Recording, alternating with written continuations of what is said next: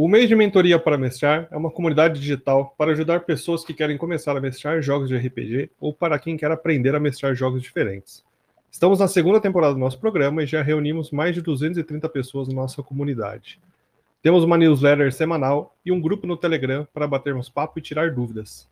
Gravamos e publicamos os nossos papos para você ouvir e se inspirar a vir jogar RPG conosco. Boa-vinda para todos nós. Então, Olá, pessoal. Boa noite. Boa Estamos noite. aqui Boa noite. começando o Festival da Taverna, o primeiro Festival da Taverna aqui de, do mês de mentoria para mestrar de 2023. Ah, temos hoje aqui um tema muito legal para dar pontapé para esses trabalhos, mas antes vamos apresentar quem está aqui. Então, primeiro apresentar aqui nossos outros hosts aqui da organização. Temos aqui Bruno Cobb, seu oi. Uhul! Salve, salve! Me- me- Mestrantes, sejam bem-vindos ao nosso primeiro. Teve um, sim, a gente sabe, é o zero. Este é o um. E aí é só para vocês errarem a conta nos próximos, beleza? Luciano, dê seu boa noite. Boa noite, gente. Na verdade, é, teve um festival, mas não teve com uma barda de verdade, né? A gente tentou arranjar uns acordes lá, mas não saiu tão bom. Agora, hoje vai ser show mesmo. E temos aqui conosco para né, ser o alvo de nossas perguntas e nossas dúvidas, Camila Gamino. Bem-vinda, Camila. Muito obrigado. Boa noite, meninos. Boa noite, pessoal. Espero que a gente consiga ter um bate-papo legal hoje. O evento é muito show, muito tri. Eu fiz parte do evento anterior, do ano passado. Infelizmente, eu não posso, não pude estar na organização esse ano, mas é um evento muito foda. Pode falar palavrão? É um evento muito foda. Vai. Bom, que legal. Então, a gente fica muito feliz da sua presença. Ah, eu acho que. Então, quem esteve aqui o ano passado conhece bem a Camila. Quem eu acho que circula por RPG aqui no Brasil também conhece a Camila. Mas para quem não conhece, quem é você, Camila? Porque estamos aqui com você. Quem sou eu? Vamos lá. Ah, fora do RPG, eu sou pedagoga, eu sou cosplayer, e dentro do RPG, eu jogo RPG há 20 anos. É, jogo um pouco de tudo. Hoje em dia eu jogo, eu jogo mais Tormenta, né?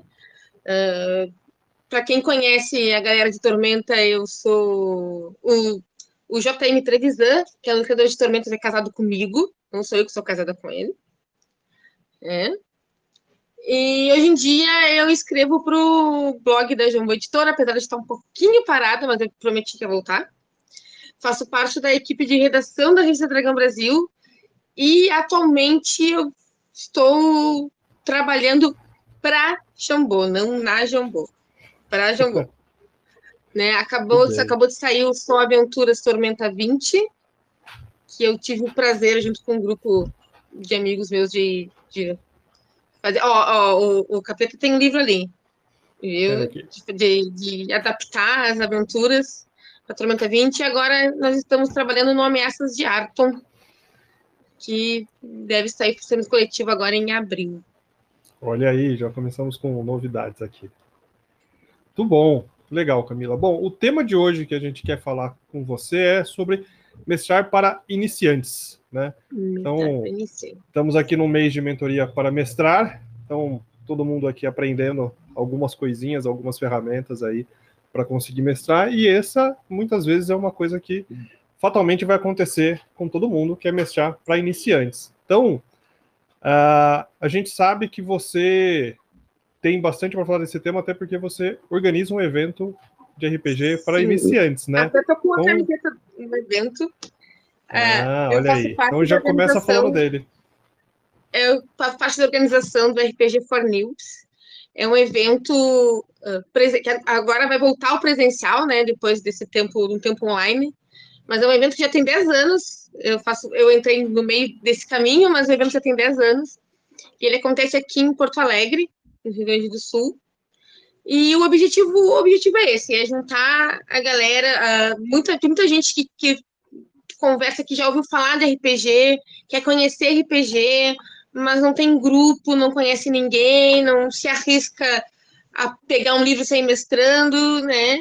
Então, o objetivo do evento é exatamente isso: é chamar essas pessoas que querem conhecer, que querem começar a vir jogar conosco, né? Ou as pessoas que estão muito tempo paradas, ou as pessoas que querem conhecer um sistema novo, conhecer uma galera nova, né? O evento, não, o evento a, a gente tem essa, essa preocupação especial com quem está chegando no RPG, mas ele obviamente é aberto para todo mundo que quiser jogar, mestrar, enfim.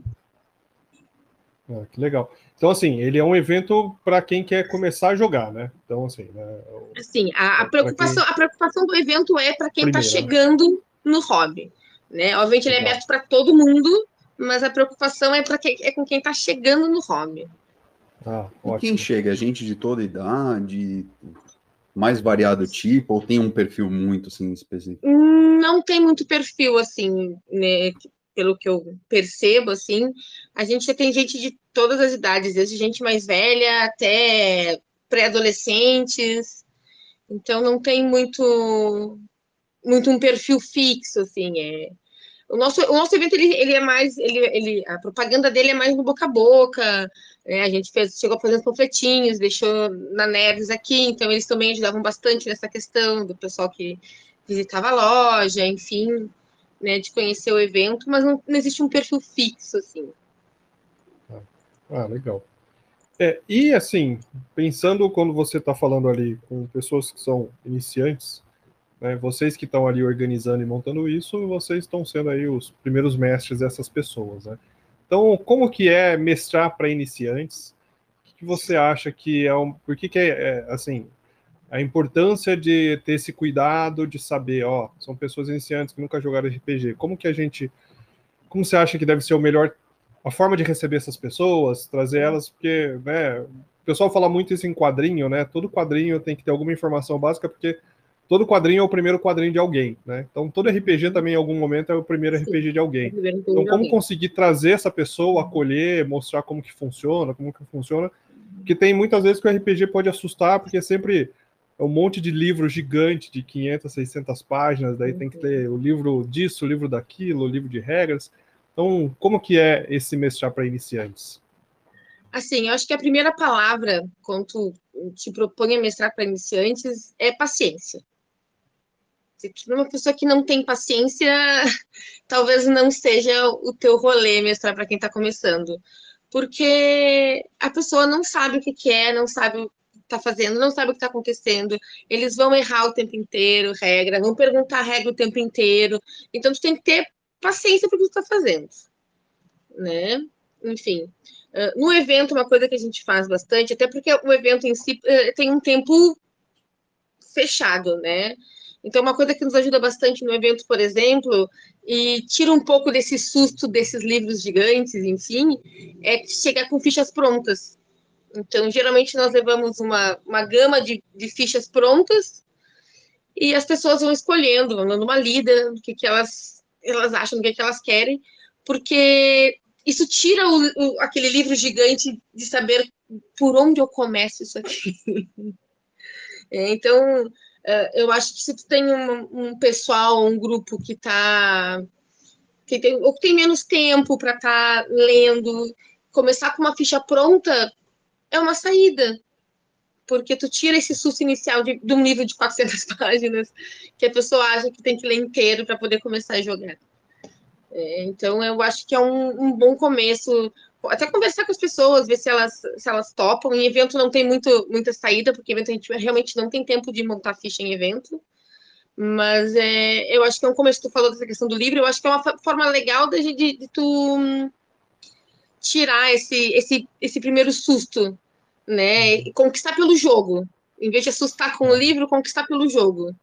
Não tu faz, a gente costuma fazer, costuma fazer seis, sete personagens diferentes, e a pessoa vai lá, dá uma lidinha na ficha, dá uma lidinha que, que personagem, cada personagem faz, e escolhe mais ou menos o que ela quer fazer para essa primeira experiência dela jogando. É. legal. Nesse evento, por exemplo, vocês usam né, algum sistema falar, específico? Ah, fala aí, Kobe. Eu vou interromper vocês só para só um momento é, de fofura mora aqui, que a, a Ju acabou de conectar. E eu quero unir essas duas almas mais uma vez, Juliana e Camila, porque elas estiveram conosco. Agradecer as duas por estarem tido conosco na primeira edição do evento, cara! Abre o microfone aí, Ju. Dá uma boa noite pra galera aí.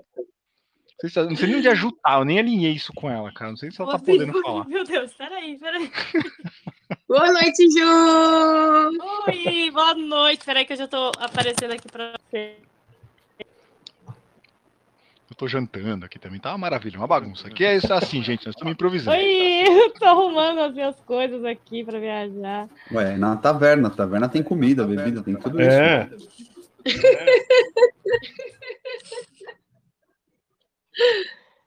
Aí, E aí, gente? Que bom te ver, Camis, de novo no Coisa de boa de novo. Nossa, pior que seu demais. microfone tá com aquele efeito bizarro de novo, Ju. Eu vou tesourar você, vou te, vou te chamar e vou te expulsar. Então só vai um beijo aí, eu vou ficar acompanhando aqui o papo, ouvindo vocês, tá bom? Qualquer coisa eu mando no chat. Só aqui conosco. Beijão. Beijão. Valeu, Ju. Foi mal, capeta. Foi só pra Não, que isso. Uma hora aqui que eu precisava É. É importante. Então, Precisava antes, antes, acariciar esses pokémons maravilhosos que acompanham o nosso caminho aqui, cara. eu posso fazer uma pergunta antes de você prosseguir? Claro. Sobre o evento, ele é um dia único ou são vários momentos assim que acontece? Eu também queria saber onde geralmente vocês fazem. Você disse que é mais presencial, mas é biblioteca, é um espaço público, como é que faz? Como é que Então, ah, o evento ocorre mais ou menos de dois em dois meses. Tá? E a gente agora está com mais essa questão do, do lugar, o lugar onde a gente fazia não, não recebe mais. Ah, sábado, agora, inclusive, a gente está marcando uma conversa com o pessoal que tem um lugar para talvez fazer lá o, o evento, né? Que é na, ver se a gente tem, se tem espaço físico para a gente fazer ali mesmo, enfim. Mas a gente tem aqui em Porto Alegre também, que é onde começou o evento, a Casa de Cultura Mário Quintana, que é um espaço com sala, muitas salas, muitas, muitas mesas e cadeiras, enfim, que tu, tu liga para lá, reserva uma sala, reserva um espaço e tu pode utilizar. E eles servem para as mais variadas coisas, dependendo do que for, não precisa nem marcar. Então, lá, tem shows lá de vez em quando. Uh, eu estava me preparando para uma apresentação de cosplay, então eu ia com meu amigo para lá treinar nossa coreografia de luta de espada, é, porque eles têm um espaço físico legal para isso, então é um espaço bem legal que tem aqui em Porto Alegre. Né? Uh, a gente prefere, prefere outro espaço por quê? Porque tu nunca sabe o que mais vai ter lá fora o teu evento, porque é um lugar grande, acontecem várias coisas ao mesmo tempo. E como eu falei, por exemplo, tem muitos shows. Então tem um show acontecendo, para o evento de RPG já fica complicado de acontecer um, um show Combina com a banda para já fazer a trilha sonora da cena. então, a gente tem esse, esse espaço aqui que é legal, mas a gente está tá indo atrás de outros espaços agora para. A gente tinha um outro espaço que não tem mais como ser lá, e a gente está indo atrás de outros espaços agora para ver se a gente consegue fazer essa volta ao presencial em alguns espaços, mas se não der, a gente vai voltar para a Casa de Cultura mesmo. Mas a gente está com várias coisinhas alinhadas, esperamos que alguma delas renda bons frutos. E nesses Tomara eventos, assim, vocês conseguem. Vocês usam vários sistemas, algum sistema específico, ou você teria, assim, para quem vai mestrar para iniciantes, conseguiu juntar um grupo de amigos aí que quer jogar, que nunca jogou, tem algum sistema bom para ser o primeiro, ou qualquer sistema pode ser o primeiro? O que, que você acha? Como é que funciona? A, a gente funciona com. a- o, o evento, obviamente, é gratuito, né? E, enfim, a gente funciona com mestres voluntários. Né? Na organização, nós somos cinco pessoas, mas nem sempre todos nós podemos estar presentes, enfim, mas no geral a gente mestra no, no evento. Ah, então, são mestres voluntários e cada mestre escolhe o sistema, o cenário que quer usar. Inclusive, é, é bem legal que tem gente que usa sistema próprio. Ah, quero testar meu sistema próprio. Posso testar no evento? Pode testar no evento. Né? A gente, claro, a gente tem, a gente tem uma, nosso manualzinho, né, falando sobre qual é a ideia do evento, as coisas que as pessoas devem se ligar, mais ou menos, enfim, mas a gente não tem nenhuma, nenhuma, nenhum estabelecimento de sistema. Né? Vai do que o mestre quer mestrar, do que o mestre está com vontade de fazer. Inclusive, eu sempre digo que é, é o, o, lugar é legal também para te testar sistemas novos que tu não está acostumado a mestrar. Tipo, ah, queria ver como é que roda esse sisteminha aqui. Bora lá mestrar um evento. É é um ambiente legal para isso também, né? Conhecer coisas novas, testar coisas novas. Então, ele é bem aberto para o que o mestre quiser fazer. A gente, inclusive, funcionava com temáticas, né? A gente fazia os, os eventos temáticos. Mas a gente notou que isso deixava os, os mestres até um pouco amarrados em temas específicos e a gente resolveu deixar o evento um tema livre. Então, cada um Não, escolhe o que quer mestrar, a história que quer mestrar, enfim. Você tem alguma e... preferência em que você gosta mais de mestrar? E assim, quais você teria assim, Tormenta. É, como assim, das, do, do, seu papel, assim, participando? Assim, que que você, meu sistema preferido é Tormenta. Então, uh, Tormenta é meu, é meu, é meu, é meu RPG preferido desde a adolescência, na verdade. Mas eu já mestrei várias coisas, já mestrei 3DT, já mestrei gatos espaciais lá também, que é um sistema simplesinho, super gostoso de mestrar. Já joguei Tiny Dungeon, já mestrei Tiny Dungeon. Então, a gente vai vai conhecendo outras coisas, mestrando outras coisas, assim, mas Tormenta é meu sistema preferido, mas mas como, como disse o Capeta, é, qualquer sistema pode ser o primeiro sistema de alguém. Né? Eu acho que depende muito. Claro que existem sistemas mais simples, sistemas de entrada mais fáceis, mas como um, um mestre pa paciencioso e que saiba conduzir, qualquer sistema pode ser um, o primeiro sistema de alguém, qualquer sistema pode ser um bom sistema para iniciantes. Ah, legal. É, isso que você falou da paciência, acho que faz muito sentido. Não só quando você mestra para iniciantes, né? Quando você está mestrando, mas para iniciantes, com certeza muito mais, porque vai surgir muito mais dúvida, muito mais insegurança, né? Muitas vezes as pessoas, quando estão jogando, mesmo as pessoas que já jogam faz tempo e vai jogar alguma coisa nova, ou vão jogar com pessoas diferentes, fica um pouco, né, meio sem jeito no começo, não sabe se consegue fazer, se não faz, né? Tipo, ah, ou não domina o sistema de regras completo e fica, ah, será que se eu for fazer isso vai ser ruim, vai ser e daí, assim, muitas vezes é importante do, do né, de quem está mestrando conseguir perceber esse tipo de coisa e trazer as pessoas, ó, né? Então, acho que assim, além da paciência, que é fundamental, porque a todo momento parece que essas pessoas vão estar com dúvidas, né? Então, uh, eu acho que além da paciência também é legal conseguir ter essa leitura, perceber como que está a angústia de cada um, a vontade de cada um, que deve ter, enfim, eu também, eh, eu mestro faz algum tempo, eu já mestrei com muita gente iniciante, tem aquela galera que fica quieta, que se você não for lá e chamar, falar, ah, e aí, como você quer? Não fala. É. Ou pode ter aquela pessoa que quer sair falando tudo, né? Porque acha que. Então, como conseguir a, a administrar tudo isso, assim, com pessoas que não são tão experientes na mesa? É, não, eu tenho que falar sobre isso, porque, é, claro que é uma, o que a gente fala para iniciante funciona muito para qualquer mesa de RPG na verdade, né? Paciência, bom senso, né? E, e mas quando tá com iniciante, eu acho que tu tem que prestar mais atenção ainda em algumas coisas, né? Que tu falou, principalmente, por exemplo, é, a gente tem a questão do prestar para iniciante quando são nossos amigos, gente conhecida, é mais fácil, tu consegue chegar, tu consegue dar umas brincadeiras, fazer uma, aquela brincadeira que tu tá acostumado a fazer, chamar a pessoa volta para a mesa, mas em eventos, por exemplo, que as pessoas até nem se conhecem numa mesa, eu acho que quando a gente meta para iniciante, a gente tem que estar muito ligado. Às vezes a gente foca muito no que a gente está mestrando e meio que esquece o mundo ao redor, assim. Mas a gente tem que estar muito mais ligado quando a gente meta para iniciante no que está acontecendo e como é que eles estão reagindo. Se eles estão conseguindo participar, se eles estão se sentindo confortáveis com o que está acontecendo ali. Né? Então, inclusive, isso é uma outra coisa que eu acho que a gente tem que pensar bastante quando a gente mestra para iniciante. Uh, uh, eu acho que qualquer sistema pode ser sistema, primeiro sistema de alguém, mas nem não não é qualquer uh, aventura que pode ser a primeira aventura de alguém.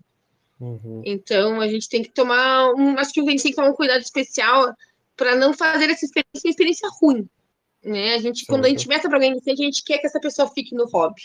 Se a gente se dispõe para mestrar para alguém que está conhecendo, a gente quer que a pessoa goste. Então, acho que a gente tem que prestar atenção nas reações, né? Se as pessoas, se a pessoa não está curtindo, não está conseguindo uhum. se interar, se ela não está incomodada, porque a gente também nunca sabe o que, que pode ser um gatilho para uma pessoa, né? Isso vale para nossas, as nossas mesas normais, mas eu acho que para iniciantes a gente tem uma responsabilidade maior, né? Porque a, aquele jogo com a gente pode ser a, o divisor de águas entre ela entrar no hobby de vez e, e desistir e não querer jogar nunca mais. Então, é uma responsabilidade quando a gente apresenta RPG para alguém.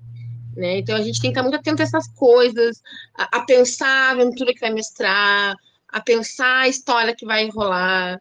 Então, eu acho que a gente tem que estar muito mais atento a essas coisas, né? Quando a gente está jogando com os amigos, com uma galera que está acostumada, a gente testa coisas, a gente a gente maltrata nossos amigos, maltrata os jogadores, a gente tem que não pode ser um jogo chato e bobinho, claro que não, mas a gente tem que pensar no que a gente quer que saia dali, no que, é que as pessoas querem, como é que a gente quer que as pessoas se sintam naquele jogo, sabe? Uh, eu estava mestrando uma mesa, antes da pandemia isso, por uma galera, eram cinco jogadores e só um tinha jogado RPG até então.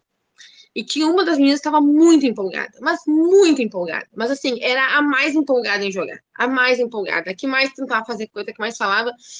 E, sei lá, na, na, nas no fim da primeira mesa ou na segunda mesa, a personagem dela ia, ia morrer. Ela fez uma rolagem muito mal, eu fiz uma rolagem muito boa, e a personagem dela ia morrer. E eu pensei, se eu mato essa personagem aqui, essa menina vai murchar nessa mesa. E aí dei um jeito, inventei uma coisa, a personagem dela não morreu. Ah, isso é chato, não deixou os dados agirem. Sim, numa mesa normal, deixaria o personagem morrer, porque isso acontece, faz parte do RPG. Mas uma pessoa que está jogando a primeira mesa de RPG dela é muito broxante, é muito é. desestimulador.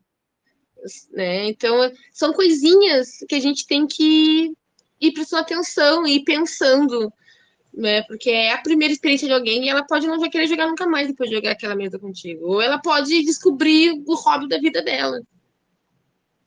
Aí eu quero até contar uma história que aconteceu comigo, que tinha um, quando eu voltei a jogar RPG, formei um grupo para jogar D&D, né? E uma das pessoas também nunca tinha jogado, era uma menina. E acho que foi lá pela terceira, quarta sessão, foi a mesma coisa. Ela se separou do grupo, ela se encontrou com um monstro, rolou muito mal, eu rolei muito bem e falei, putz, ela vai morrer. Eu fiquei nessa, justamente nessa dúvida, ah, será que eu deixo, não deixo? Eu intervi falando, não, melhor não. Não deixei. Aí, uns tempos depois, o grupo todo se encontrou, ela tinha tatuado a personagem dela no braço. Eu falei, ainda bem que eu não deixei, porque senão ela. Nossa, eu fico imaginando o que ia acontecer. Uhum. Foi assim, exatamente, senti isso mesmo. Sabe? Então é, é perceber que ali não. Mestrar para iniciante é uma experiência diferente de mestrar para pessoas uhum. que estão acostumadas a jogar RPG. Tem que tomar cuidado com outras coisas, né, com outros acontecimentos, enfim. Ah, que legal. E tem uma coisa nisso que você acabou de falar, Camis, desculpa, o Capeta, só queria comentar uma coisa sobre isso. Que é. Eu acho que tem uma coisa das pessoas falar, pô, o dado tem que agir, não sei o quê.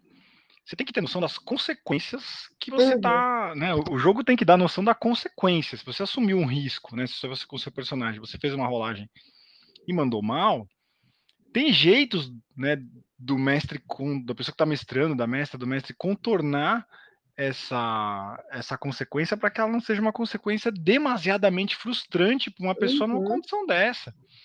O jogo uhum. pode, de alguma uhum. forma, lógico, ela vai arcar com as consequências da, da, da, atitude dela. Putz, pode ser que uma coisa que ela queria fazer, que ia, dar, que ia ser muito importante, não vá acontecer. Uhum. Pode ser que ela tenha que é, ter mais trabalho dentro da aventura porque ela não conseguiu é, sucesso nessa rolagem dela.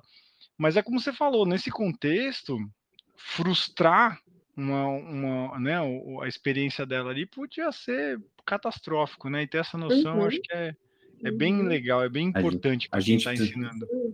A gente tem que ser um pouquinho intencional nesses casos para justamente trazer mais gente para o hobby, né? Não, não perder essa é. oportunidade.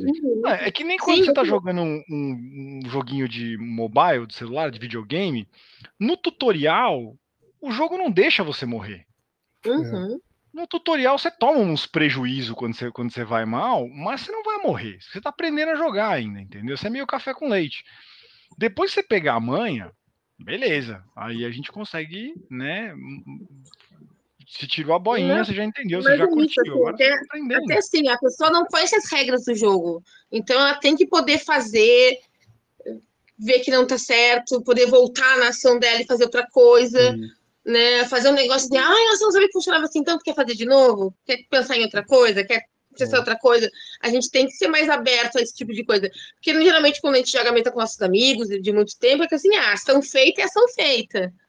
Né? Uhum. Esqueceu que tem uma habilidade, esqueceu que tem habilidade. Cada um tem que ter. Eu digo, quando eu vejo com meus amigos, eu digo assim, gente, eu não vou lembrar das habilidades que tem nas fichas de vocês. Vocês têm que lembrar o que tem nas fichas de vocês. Eu não sou eu, como mestre, que vou ficar lembrando vocês o tempo todo. Mas quando tu mestra para uma pessoa iniciante, tu tem que ajudar ela com isso. Tu tem que lembrar. Se ela trava numa cena que não sabe o que ela, que ela pode fazer, teu papel ali é lembrar coisas que ela pode fazer, lembrar coisas que tem na ficha dela, lembrar alguma regra que pode ajudar, porque ela está conhecendo ainda. A gente tem que entender que a pessoa está conhecendo ainda. Mesmo que, mesmo que não seja em evento, mesmo que seja uma pessoa que lê o livro, que fez a própria ficha, ela está aprendendo ali ainda e a gente tem que ter essa, essa noção e ser aberto a isso, a fazer e refazer e voltar à ação e fazer tudo de novo e, e, ter esse entendimento que a pessoa está aprendendo. É, é o processo de aprendizagem da pessoa de, de conhecer o que está acontecendo, assim. Uh, eu tive uma experiência muito legal, não era nem eu que estava mestrando, mas eu tive uma experiência muito legal de jogar RPG com a minha mãe. A minha mãe tem 63 anos, e antes da pandemia ela veio passar um, um tempo aqui, eu tive meio doente, ela veio passar um tempo comigo aqui em Porto Alegre, e ela jogou duas vezes de RPG comigo, né? Ela jogou, não vou conseguir lembrar, ela jogou Fortnite que era, foi um, um, que era uma mesa de época, assim, lá por 1900 e pouco, e ela resolveu fazer um policial, uma, uma, uma uh, era, enfim, era de época, mas era no mundo real. E ela quis jogar com uma desenhista de retratos falados da polícia. Legal. E ela jogou com a gente também um playtest de um playtest de Tormenta 20. E é uma, é uma experiência que ela conta até hoje. Ah, né, sobre o que ela fez, sobre como foi legal, sobre como ela se divertiu, sabe? Então, assim, é, não existe idade, não existe tipo de ah, pessoa. Legal. E a experiência, se a experiência for legal, vai ser uma experiência marcante. Tem uma outra coisa que eu queria comentar também, que você me lembrou enquanto a gente falava a respeito disso, que quando você vai mestrar para os iniciantes, você tem um, um momento ali que você faz o alinhamento da proposta de jogo com eles. Né? Uhum. Você, vai, você vai fazer o setup do jogo. Você fala, então, galera, nós vamos jogar Tormenta, que é um jogo desse jeito, funciona mais ou menos assim e tal. Tormenta é um jogo.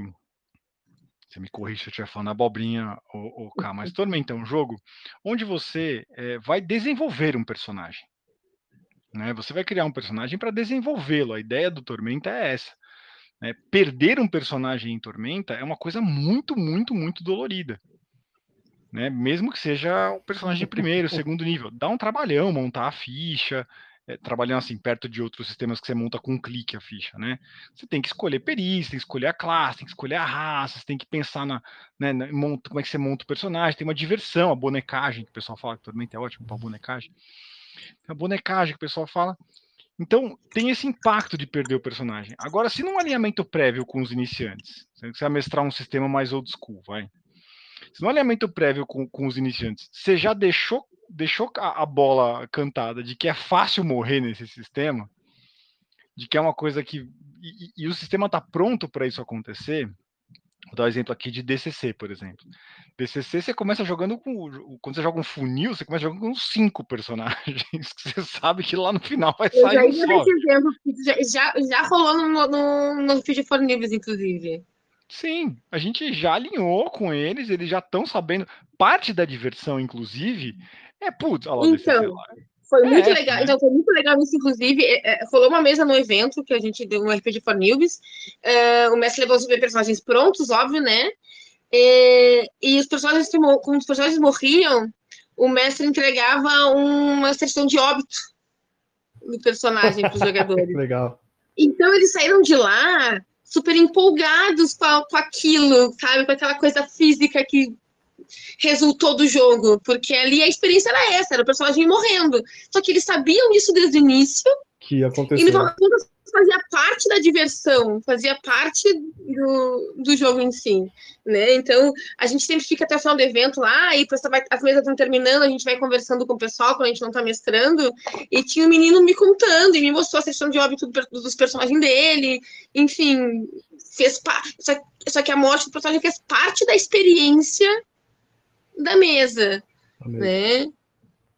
É, e eu acho que da mesma maneira como você estava falando antes, né? Até você falou, por exemplo, da sua mãe, falou assim, ah, ela queria jogar com detetive e tudo mais. Então, assim, eu quando a pessoa, né, o, o exemplo tanto seu quanto do Luciano, da pessoa que assim, putz, fez uma besteira, vai morrer, eu segurei a mão aqui.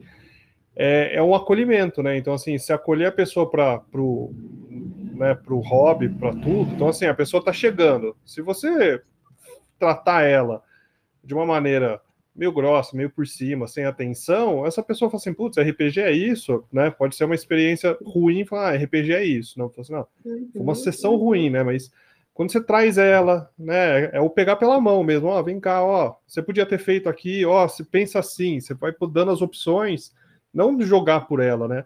Mas Sim. mostrar Mas possibilidades. Uhum. E, e ela e funciona isso, acho, dessas duas maneiras. Esse exemplo aí do, da certidão de óbito é muito legal, porque, assim, é um acolhimento, mas assim, ó, seus personagens vão morrer, e olha aqui, tá quase como se fosse um, um né, uma, um, uma medalha, né? Ó, você morreu em combate, uhum. tudo mais. Então, se acolheu a pessoa, falou assim, ó, esse é um jogo super mortal para personagem, então vamos acolher as pessoas. Quando você estiver jogando lá para frente com uma pessoa experiente, não precisa disso, mas a pessoa que está jogando a primeira vez morreu ali na sessão e tem uma quase essa honra ao mérito aí dela, pô, é muito legal, né? Então, é legal acho... conseguir ter essa experiência, esse acolhimento, né? Então, eu tô marcando as palavras aqui que a gente vai falando, ó, começou com Mas eu acho que tu falou uma palavra muito importante, que é acolhimento, né? A pessoa tem que se sentir acolhida no espaço, porque assim, é uma coisa da, é uma coisa humana. Quando a gente chega a fazer alguma coisa no, nova, principalmente com alguém ou com outras pessoas que já sabem fazer, a gente se sente é, acanhado, a gente, tem um, a gente tem medo de errar, a gente tem medo de falhar, a gente tem medo de não conseguir fazer, a gente tem medo de passar vergonha e não conseguir jogar e atrapalhar o jogo dos outros. Enfim, as pessoas, as pessoas chegam com essas, essas ansiedades e esses medos. Se elas não se sentirem acolhidas dentro dessas ansiedades e desses medos, elas vão embora, porque elas vão querer passar por isso de novo. É, com certeza. É. Ó, ah. tem aqui no chat, tem pessoal falando, o Ayrton acho que queria contar alguma experiência dele aí também. Enquanto ele vai ligando aí, eu vi que você, eu te cortei, você continuar aí, Camila, pode continuar. Não, mas eu acho que é exatamente isso, assim, a gente, a gente é um hobby, a gente acolhe pessoas, né? Então, assim, a pessoa tem que sentir a vontade, ela tem, a pessoa tem que sentir a vontade, principalmente para errar, porque ela vai errar muito jogando, ela vai errar muito até aprender, até lembrar como algumas coisas funcionam. E a gente tem que ter paciência. Tem que ter paciência. A pessoa vai, vai jogar vai jogar 10 combates e em todos ela vai esquecer qual, qual é o dado que ela tem que rolar. Vai, Sim, é, e tem que ter é paciência, claro. porque tem que ter para ela, ó, é esse dado aqui, tu rola e soma tal coisa. Mas tem que eu tinha que somar aqui mesmo, é tal coisa. É, enfim, é, tem que ter paciência exatamente para acolher as pessoas, porque as pessoas já estão chegando numa posição de vulnerabilidade né? Uh, em relação a quem está mestrando, que já conhece, ou até a outros jogadores que já são experientes e ela é a única novata no grupo, enfim. Hum, sim, uh, verdade, as pessoas já estão chegando numa, numa uma posição de, de vulnerabilidade e de disponibilidade, porque ela, apesar disso, ela está ali, ela quer aprender, ela quer conhecer, ela quer ver como funciona, né? É outra coisa que a gente tem que pensar muito, assim, é, é uma coisa que meu marido fala, né? Uh, e todo, muita gente fala, né? A única coisa que tu não consegue comprar na vida é tempo. Então, se a pessoa está ali dedicando o tempo dela para conhecer, está dedicando o tempo dela para aprender, que ela podia estar dedicando a qualquer outra coisa na vida dela, é, a gente tem que valorizar o tempo dessa pessoa e acolher essa pessoa, porque ela tem interesse. Ela está interessada, Sim. ela quer. Então a gente tem que valorizar também a, a vontade da pessoa que está ali de, de conhecer, de aprender, enfim. E faz parte do nosso, nosso papel de acolhimento e de paciência. É. Tá é, a, a, gente já apanha muito da vida aqui fora, né? Daí tem que. No jogo, quem tem que apanhar é o bonequinho, não a gente, né? Então acolhe as pessoas, maltrata é o personagem e tudo mais, mas a pessoa que tá ali é isso que você falou. Não, é esse dado aqui, não, você vai somar isso por isso, você mostrar. E não é aquela coisa meio tipo de saco cheio, ah, já falei um monte de vezes, não. Porque até a pessoa se acostumar, né? Só se acostumar, conseguir Fê, mas esse é o D10 ou D8, né? Consegui saber qual é o D10 e qual é o D8, né? Sempre é a. Não, esse aqui e tal, mas enfim. Quer falar aí, Ayrton? Tá pronto?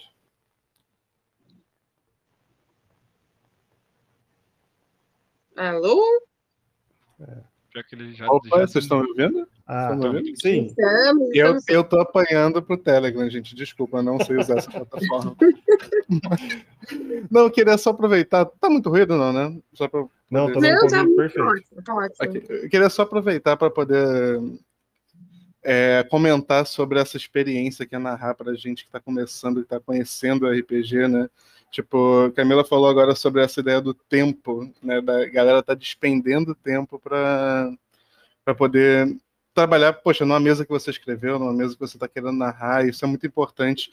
Eu acho que o momento mais legal é você ver a galera aprendendo, tipo assim, o que, que é o RPG, sabe? Tipo, o pessoal tá acostumado a jogar outras coisas. A galera que joga, né, tipo, MMO, essas coisas assim, a criar personagem, vai criar a primeira ficha, independente do sistema, né? Aí tu vê, tipo, ela aprendendo a liberdade que o RPG dá.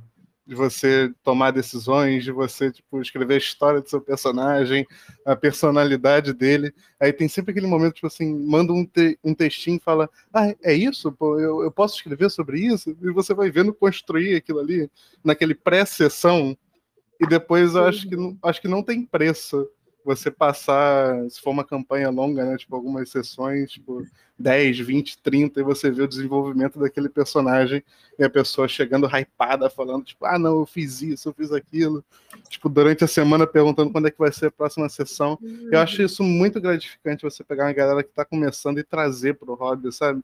O que o, o Lu comentou também de às vezes você pode arruinar a experiência de quem está começando com, com uma falha crítica ou uma coisa assim. É, e, e de fato, de fato, acho que já aconteceu com todo mundo aqui, né? De tipo, você não querer matar aquele personagem naquele momento porque está preocupada com, com como aquela pessoa vai reagir. E foi o caso da tatuagem também, né? Foi o caso tipo, do pessoal. Já narrei uma mesma vez que a gente estava jogando DD, quinta edição. Então, É, o- é o sistema de introdução da galera aqui, né? E justamente essa mesma essa mesma ocasião, né? Tipo uma batalha, os meus dados foram bons, os dados dela foram ruins. Aí você vê que a pessoa tá começando a perder aquela luz ali de tipo, poxa, eu passei tanto tempo na sessão zero, tipo, escrevendo história pro personagem, vou perder agora. Aí você salva e uma semana, um mês depois, tá aquela galera já, tipo, contratando o pessoal pra fazer fanart do personagem, tipo, capa pra, pra mesa. Eu acho que isso não tem preço para quem tá vindo aqui. Para quem vai começar a mestrar agora, eu acho que são esses momentos que às vezes podem ser muito simples, mas tornam esse trabalho muito gratificante. Só queria dar esse adendo mesmo, que eu achei Ah, que legal. Ah, tá meu e testemunho. E quando É muito iniciante legal, cato assim, dada a primeira vez, o D20 joga e tira 20, é todo mundo, ah, ela fica, o que aconteceu?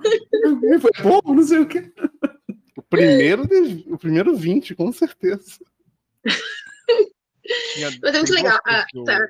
eu queria comentar, que eu achei falar, legal disso, que a Camila me lembrou e eu, eu, eu queria comentar, assim. Essa coisa de você ter uma, uma, uma experiência, né, de, de morte de personagem que é, que é marcante, a gente tinha no Internacional, no Encontro Nacional de RPG, fazem 84 anos, né, que... Quase atrás, 50 anos. Quase tinha um- uma mesa famosa, a gente tinha alguns setores do internacional, tinha um pedacinho internacional que chama- eram as mesas especiais. Que eram mesas que fugiam, eh, tinha esse nome, mas na verdade eram mesas que fugiam do formato padrão, que precisava de, um- de um- de uma formatação específica e tal. E tinha um mestre chamado Vitiro, era um japa, gente fina pra caramba, que ele fazia uma, me- uma mesa todo ano que todo mundo esperava. De um RPG que existe até hoje, chama All Flesh Must Be Eaten. Toda carne precisa ser devorada, é o nome do jogo. All Flash Must Be Eaten, ele é um jogo de onde você joga é, com um sobrevivente dentro de uma. Você joga com uma pessoa normal, na verdade, no meio de uma infestação zumbi. É um jogo de apocalipse zumbi. E o teu único objetivo nesse jogo é sobreviver. Ele é feito para jogos de one shot. Né? O jogo é feito para one shot. Então você monta personagem rápido, o jogo tem uma dinâmica super veloz, assim, que é para dar aquela pegada de filme de, de zumbi, assim. Que ele, cara, é, ele fazia uma fila, assim, ó, a, a mesa dele fazia uma fila que passava em volta do internacional inteiro, assim, ó. Que o pessoal sentava na mesa jogava três quadros morria, levantava, sentava o próximo. e o pessoal fazendo uma fila enorme para jogar, para ver quem que conseguia. E no final tinha um prêmio na mesa dele, quem conseguisse ficar sentado na mesa até o final sem morrer, né, na, na, na mesa, ficava até o final. Meu, era uma briga, tinha um monte de iniciante que começava a jogar na mesa dele porque achava super legal a proposta. Legal. Isso que o, que o Lu falou do, do, do iniciante jogando dado pela primeira vez, quem é dessa época vai lembrar também da época da Ola do Internacional, assim, que às vezes o, o, alguém jogava um dado e dava um resultado muito bom, a galera começava a, era aquelas mesas de boteco, né? 300 mesas de boteco, aquelas de, de metal. Só começava a bater na mesa, assim, para comemorar que tinha feito. Nossa, ficava aquela baderna, todo mundo badernando porque os iniciantes estavam jogando com a gente. Tinha a sexta-feira das escolas, que a gente narrava. Na sexta-feira só tinha iniciante. A sexta-feira do evento, o evento era sábado e domingo. Na sexta ele só abria para receber escola. Então todos os narradores que iam narrar na sexta iam narrar para crianças que nunca tinham jogado RPG antes. Né? Foi, um, foi uma, um celeiro para muita gente começar a jogar aquilo ali. Né? Era um investimento legal. bem legal. E eu amava no mestrado de sexta-feira. O único não, dia que eu é não trabalhava legal, no assim. porque, por exemplo, a gente está organizando, que fica mais na organização, as mesas vão terminando, a gente vai puxando o pessoal para conversar, ver como é que foi e tal. E é muito legal ver, a, ver pegar esse feedback das pessoas, da galera que não conhecia, que se encantou com o jogo ali, sabe? Que reencontrar essas pessoas nos próximos eventos depois, porque vieram jogar sabe? Então, assim, é, é muito legal uh, as pessoas se conhecendo, montando grupo. Uh, eu, quando vim para Porto Alegre, eu não, não, não tinha uma, meu grupo de RPG ficou em Pelotas, né? Sou de outra cidade. Uh, eu tinha acabado de montar um grupo presencial, deu dois meses eu me mudei para Porto Alegre. Então, não tinha um grupo de jogo presencial. Meu jogo presencial era, era no evento, né? Eu, já, eu tinha entrado para organização já. E aí eu mestrei uma mesa nos eventos a galera curtiu e disseram: olha, a gente está montando um grupo para jogar no Menera. Tu quer entrar no grupo com a gente? E eu, ah, quero. E a gente jogou mais de três anos juntos, no final das contas. Né? Então, poder conhecer pessoas também, né? Às vezes as pessoas querem conhecer, querem jogar, mas não conhecem outras pessoas que, que joguem enfim. Então, o, o evento é muito legal por isso, assim, é, é, é, tu poder ter esse feedback das pessoas é muito legal, e é uma coisa que, infelizmente, a gente perdeu muito no evento online, porque no evento online, às vezes, acontecem e acabam, e as pessoas saem da, da cal, e é isso, né, não tem essa, esse approach, essa conversa no final, então, a, a gente está muito entusiasmado para voltar presencial até por causa disso, porque é muito legal ter esse feedback da galera, tanto da galera que mestrou, quanto da galera que jogou e que começou. É, uma outra coisa que é muito comum no, no nossos eventos também é a galera que já, já conhece RPG, mas está há muito tempo sem jogar. Porque ficou sem grupo.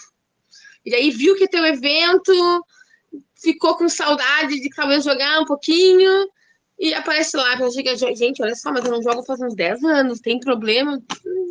É, então, é um tipo novo de iniciante. É a galera que está voltando para o hobby depois de um tempo. Porque... Tem problema assim, fora do evento.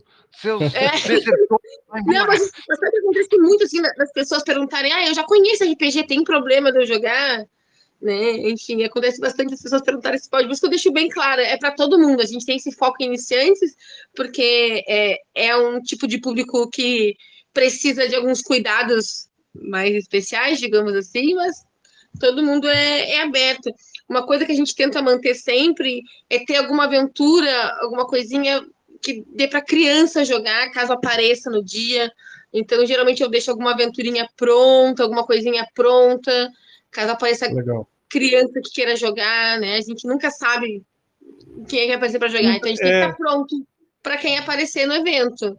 Né? Legal. É, então, tem, é, você falar isso de criança, é uma coisa que eu queria perguntar, assim, uh, você falou que aprecia pessoas de todas as idades. Então, assim, o adolescente deve apreciar bastante, daí você falou que aprecia criança. Quando é criança ou adolescente, tem alguma uh, alguma técnica especial? Como que faz, assim? Como que lidar assim, com... A pessoas mais novas estão chegando também. Adolescente é tranquilo. Criança é uma experiência que o Cobra também deve ter, que é, é, é muito diferente porque eles têm uma cabeça completamente diferente da nossa cabeça. É, eles entram no jogo de uma maneira muito diferente da gente, eles levam o jogo de uma maneira muito diferente da gente. Tem uma experiência que eu sempre conto, que foi quando eu fui com o Kobe pro World RPG Fest. E eu mestrei para criança lá. E aí era quase o final do evento, chegou uma menina com o pai, e ela queria muito jogar o jogo que o pai jogava. Mas não tinha mais nenhuma criança ali para jogar com ela. Eu disse: não, vamos jogar, vamos jogar tu e teu pai, então. O pai pode jogar? Posso jogar. Então tá, jogou ela e o pai. E aí eu criei, eu criei um sisteminha para mestrar, né? Enfim, mais simples, mais simples para mestrar para criança. E aí a gente começou a história, a história que as crianças, as crianças da vila tinham sido raptadas, tinha que descobrir quem era, tinha que salvar as crianças, enfim. E aí ela fez uma maga, jogou com uma maga e o pai era um guerreiro. Só que ela não deixava o pai fazer nada, porque ela não queria violência. Então o pai ia bater no inimigo, ela dizia, pai, sem violência. Ela tinha 8 ou 9 anos. Então o pai não conseguia fazer nada, ela queria resolver tudo sem bater em ninguém.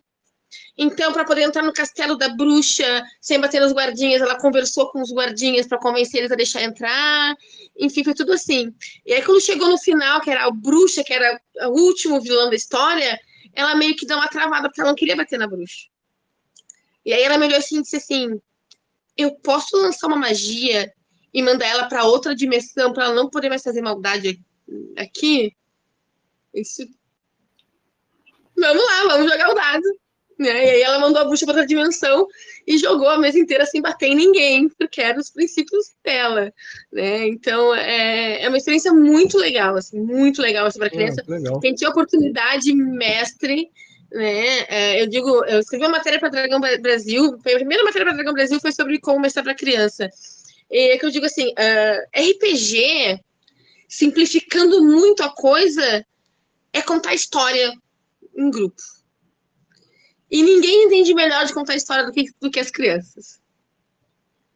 Então, é, é uma coisa que tu consegue uh, começar desde que ela é pequenininha, contando uma história junto com um personagem, ver o que acontece com o personagem, que com o tempo pode virar a própria criança sendo um personagem, vendo o que, que ela faz, e, e, colocando as regras, regras ao, aos poucos, enfim. Não existe uma idade para começar a jogar RPG. É, e é uma experiência que, para quem tiver essa oportunidade, eu recomendo, porque é uma forma muito diferente de ver as coisas, de ver o mundo, de ver o jogo em si. É muito legal. legal de, de mestrar para criança. Eu, eu, eu amo mestrar para criança. A coisa que eu mais gosto de fazer para criança iniciante. Era a coisa que eu mais. Até hoje, é a coisa que eu mais gosto de fazer. E quanto mais jovem a criança é, mais ela mestra. Ela mestra. Sim. Tipo, ela, ela toma de você o cargo de mestre e ela sai contando a história no seu lugar, assim. Você começa a falar, então, vocês estão numa cidade, tal, aqui. Ah, então, e nessa cidade tem não sei o que, que não sei o que lá, e aí eu pego, vou na, vou, vou na cidade, vou em não sei onde, faço. Ela sai sozinha, mano. Sai mestrando, ela vai fazendo as coisas. Chega uma hora que você não tem muito o que fazer, você só vai acompanhando, sabe? Tipo, propondo coisas junto com elas, assim. Eu lembro de, uma, de um caso que eu sempre gosto de contar, que eu montei uma, uma aventurinha para improviso total, assim, me botaram para mestrar numa escolinha. Vira e mexe, eu, eu ia de promotor para mestrar em escola. Vira e mexe, Sesc, Senal, Sanai, SESI, eu mestrei em todos do, do estado de São Paulo. E me botaram para mestrar uma mesinha, tipo, umas crianças de 7, 8 anos também. E aí eu também era moleque, eu devia ter meus 15, 16 anos. E eu era razoavelmente inexperiente, não tenho a experiência que eu tenho hoje, né? Então eu montei uma aventura padrão zona. Tipo, eles tinham uma vila, cada um era um, um guerreiro, um mago, clérigo, não sei o quê, e tinha os lobos atacando a vila. Eles tinham que resolver os lobos. Bicho, esses jogadores me deram um cambal. Porque assim, que nem a Camila, assim, tipo, eles falaram, não, não, vocês não vão matar, não, não vão matar, imagina matar os lobos. Por que matar lobo? Não vai matar os lobos. Não a matar os lobos. Calma, vamos entender o que está acontecendo com esses lobos. Em suma, para não me estender muito, o que, aconteceu? No final da aventura, meu, eles ficaram amigos dos lobos e começaram a atacar a vila junto com os lobos, que eles achavam errado o que estava acontecendo com os lobos. E tipo. tipo, cabeça. Cara, é maravilhoso mestrar para criança, gente. O Du falou que ele tem uma história da Aisla para contar da mesa de Aisla. Se quiser, Edu, abre o microfone aí. Também, Entra aí, entra aí. Enquanto ele abre, vocês acham que tem uma idade que é mínima, assim, ó, A partir daqui para baixo não, Não. vai funcionar. Não, nada, nada. Porque assim, ó, uma criança de dois anos, ela pode não entender de regra, mas ela entende de contar história.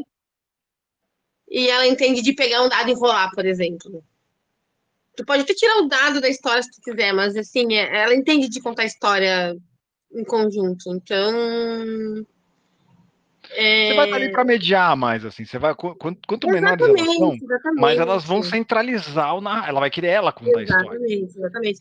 É, precisar até assim, até quando ela é muito pequena. dividir com o amiguinho, assim, né? É, então, até quando ela é muito pequena, o ideal seria até se jogar tu e ela, assim, né? Hum, Pra, até para ela se acostumar com essa, essa questão da narrativa compartilhada, de que ela não tá contando a história sozinha, tá contando a história junto com outra pessoa, com outras pessoas, mas não existe uma, uma idade mínima que se recomende RPG. RPG é para qualquer idade, nem idade mínima, nem, nem idade máxima. Eu tinha um projeto que eu queria muito botar em prática, eu não consegui, ah, que é, a gente chegou a começar um trabalho no asilo lá em Santo Antônio da Patrulha. Eh, Eu trabalho, eu moro em Porto Alegre, mas eu trabalho em Santo Antônio da Patrulha, que é uma outra cidade. É, eu sou, sou pedagoga e a gente tinha feito uma, uma parceria com a com o asilo, só que aí começou, enfim, começou a pandemia e as coisas não puderam continuar, que era introduzir RPG para idosos também, né? Porque os idosos também são, gostam muito de contar história, então, eu acho que tem uma, uma, um apelo muito, muito legal com, com pessoas idosas também, de, de contação de história, de personagens, enfim. Eu acho que dá para fazer um trabalho muito legal nesse sentido, mas ainda não consegui fazer. Espero poder ter essa experiência. Olha o Edu aí. Fala aí, Edu. Ui, Edu! Boa noite. Vocês me Boa noite. Então, deixa eu escutar. Estamos. Estava ouvindo aqui as histórias de vocês e aí me veio na cabeça na hora isso que aconteceu agora tão recente, foi tipo final de semana passado. É, Eu tava na, eu tava, pa- passei uns dias na casa do Rei Uzi, né, que é o autor do Aureus. Não sei se vocês conhecem. Uhum. Tem um áudio aqui, eu vou o mostrar. áudio do Uzi, né, aqui. Mas é um, para quem não conhece, né, depois vai ver o, o vídeo e tal, é um sistema basicamente onde você joga com áudios, né, com capoeiristas na época da, da- do Brasil colonial, na época da escravidão e tal. E é um jogo que fala sobre libertação. E estávamos eu e minha namorada jogando e o Uzi narrando pra gente e a minha filha e a filha do Uzi brincando pela sala ali, loucamente, né? Do, como boas duas crianças de nove anos fariam. e até aí chegou uma hora, em algum momento lá, que as duas travaram assim do lado da mesa e ficaram olhando a gente jogar. E não saíram mais dali. E aí chegou um momento que elas falaram assim: ah, eu quero jogar também. Aí, meu, o Arias nós temos super rápido, a gente fez uma ficha ali para elas. É, e deu uma personagem para cada um, né? Elas escolheram lá o nome delas e tal, e elas entraram meio que na cena final do jogo, assim, porque a gente já estava jogando há um tempo. É, E era tipo, sei lá, a gente tava, tava rolando um incêndio na fazenda, então tava aquele rolê, né? Tipo, do a gente tentando salvar é, os pretos da senzala, é, tentando fazer com que o, o capitão do mato não perseguisse a galera, tipo uns negócios bem assim, né? Óbvio que para elas, acho que elas não, não, não entenderiam essa carga do jogo, né? Elas estavam só entendendo que a gente precisava salvar as pessoas ali que estavam em apuros, né? E, meu, de e aí, primeiro que é um jogo que traz uma cultura muito forte no banda, né? E, a, e as duas, elas já começaram a jogar como se é, ninguém falou nada, né? Ninguém perguntou nada, e elas já jogaram como se elas fossem irmãs, e tudo que acontecia nas cenas elas faziam juntas, né? É, como se fossem realmente ali, tipo, né, sei lá, tipo Cosme e Damião mesmo, assim, sabe? Herê e tal. Ah, E foi muito legal isso. E de repente, quando a gente estava resolvendo a situação ali, que de repente a, a Aisla, que é a minha filha, chega assim e fala assim. Na verdade, ela, ela puxou a, a filha do Uzi para cochichar alguma coisa fora da mesa. E aí ela volta e fala assim pro Uzi, né? Uzi, já existia Dom Pedro nessa época? Que máximo. Aí ele, aí ele falou assim: ah, tá, mas por que, né, que você tá perguntando isso? Não, porque eu tô vendo tudo isso acontecer e tal. Então a minha, minha personagem ela vai subir aqui numa pedra que tem ali no meio da fazenda e vai puxar uma espada que ela achou no chão e vai gritar para todo mundo: independência ou morte. Sim, mano. Tá muito estranho essa criança. Ela acabou ficando ali, bicho. Tipo, a gente olhou e falou assim: é. Não tem mais nada o que fazer aqui, tá ligado? Bom. Demais. Não achei meu Aureus, eu vou postar o link do Aureus na comunidade pra galera conhecer o Aureus. Ah, que tri. É, mas eu acho que essa história é muito legal porque mostra isso que vocês estavam falando, né? De quanto que a criança, o Cobb falou, né? A criança de repente domina, né? Ela já começa a mestrar, já vai puxando e vai criando. E quanto que o que vocês fizeram, né? Tipo, ah, a pessoa, ela se aproximou, vocês viram que ela tava o interesse, deram a ficha, mostraram como que é e vamos brincar, né? Então, tem tudo a ver com o que a gente estava falando de como que é conseguir acolher e trazer as pessoas e fazer com que a experiência seja legal, né? Então, assim, a- essa coisa, ah, não, não respeitou o dado, não respeitou uma regra, não sei o quê, pô, toda a, a regra máxima de RPG sempre é, né? Tipo, tá no livro escrito assim, a gente faz ao contrário, né? A gente fala que pode quebrar. Isso, bicho. Com criança, então, tem que ser, tem que ter essa todo esse jogo mesmo, né? E trazer para que ela se sinta à vontade e curta, né? De repente lembrou da aula da escola, ah, tem Dom Pedro, pô, Dom Pedro gritou, vou gritar aqui também, né? Então, O a- Isso é muito o- o legal, Camila né? falou- o que a Camila falou que a cabeça funciona muito diferente, né? Tem um exemplo assim da mesma mesa que a e assim, a gente, sei lá, você tem que ir abraçando, sabe? A filha do Uzi teve uma hora que chegou e falou assim, ó, é, eu, eu peguei meu apito aqui, que eu sou muito boa com animais, eu apitei e veio um elefante me ajudar, batendo no homem lá que tá fazendo mal para todo mundo, né? Primeiro, né? Surgiu um elefante no meio do rolê, e aí na outra cena ela falou assim: vou mandar o meu elefante, que é meu amigo, chamar a, Rona, a Hannah Montana para ajudar a gente. Então,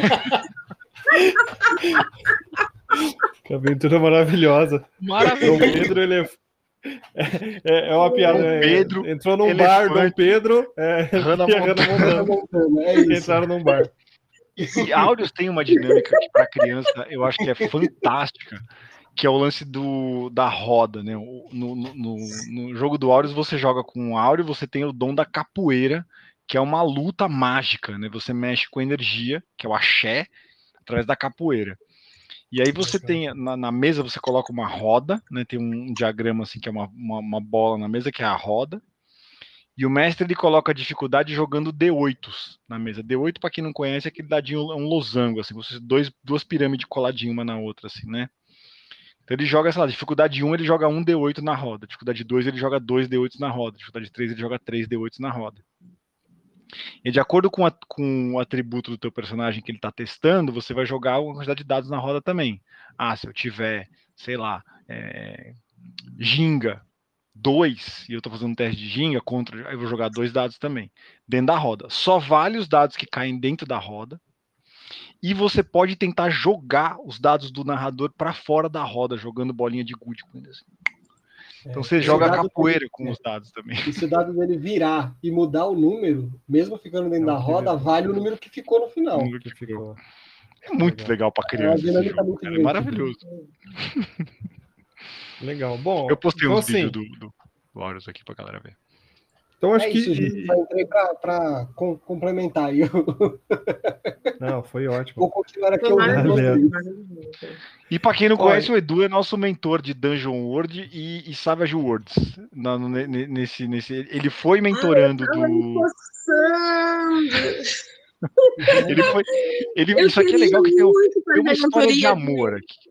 De Savage de e de por trás disso aqui, porque assim, o Du foi mentorando, de, ele aprendeu Dungeon World o ano passado com o Luciano. Tá aí.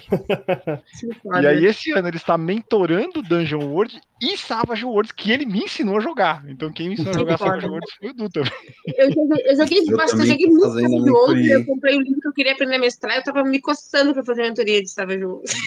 Ó, e se for, se for para passar. E Lands, são os dois eu queria muito, muito, muito aprender a mestrar. Nossa, Bora, Camila. E se é, e se é nesse, Não me nesse sentido, não me tentem, eu não tenho tempo, não me tentem. em janeiro passado eu estava a maior parte do mês fora, então eu não conseguia acompanhar. Mas eu recebia todos os e-mails e depois, ao longo de fevereiro, eu fiz toda a mentoria de Tormenta hora. 20 e eu comecei a mestrar na sequência também. Ah, boa ideia, capeta. Boa ideia. tá? É, dá pra estar tá inscrito e receber os materiais e conseguir fazer ao longo do tempo, assim. Eu fui pegando muita coisa o ano passado. Quando tava lá na minha mesa, eu falei, pô, eu lembro que teve algo aqui. Então, as newsletters ficaram lá para sempre. Ah, Então, legal. Não, E, ó, Savage é um eu- sistema que eu gosto muito. Eu joguei, eu já joguei muito Savage hoje, porque o Matheus, o Matheus Gonzaga, que foi o mentor do Savage World ano passado, ele é, ele é um dos meus melhores amigos, então é, é, e ele ama Savage. Joguei muita mesa de Savage com ele. Inclusive, é um sistema que eu gosto demais de jogar. Joguei mesas maravilhosas. E eu queria muito Eu tava- mestrar. Eu tô com um livro. Eu tava, Eu tava lendo eu tava livro lendo porque- pra galera no, no chat lá falando que eu gosto pouco de Savage Worlds, sabe? Ai, eu babei tanto nesse box, tanto, tanto, tanto. Eu tô com tanta coisa aqui que eu tava lendo e tive que parar, porque eu, é- eu- eu trabalhar com RPG me impede de jogar RPG. né? As pessoas que as pessoas amam RPG e querem trabalhar com RPG, só que trabalhar com RPG faz com que você não jogue RPG, porque você não vai ter tempo de jogar. É.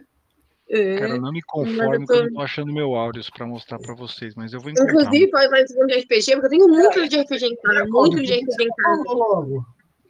Porra, eu tô me matando pra encontrar meu áudios aqui. Mostra aí pra galera, pô. Os dadinhos, tem os seus abusos. É legal botar a caixinha primeiro. ah, que lindo. Que lindo. Não, e as, as ilustrações são da Horádia Porciúncula, que é uma, é uma artista brasileira que faz ilustrações baseadas em cultura popular, também lindíssimo Ah, portfólio frio. E aí o, o livro é de capa dura, tem umas artes internas maravilhosas. Aí vem aqui. É que eu peguei o kit da caixinha, né? Então vem aqui, ó. os- Vem quatro dadinhos de cada cor. São, Ah, né, os- O mestre e o- jogador. Ah, Aí o livro também, capa dura, bonitinho. Que lindo. Olha as artes, que linda. Esse é o balão aí, ó. Caramba, Lindas. que bonito. Legal, não conhecia. Eu tô com muita Qualquer coisa que eu quero. coincidência de aparecer Yorimar logo na primeira página é mera coincidência, né?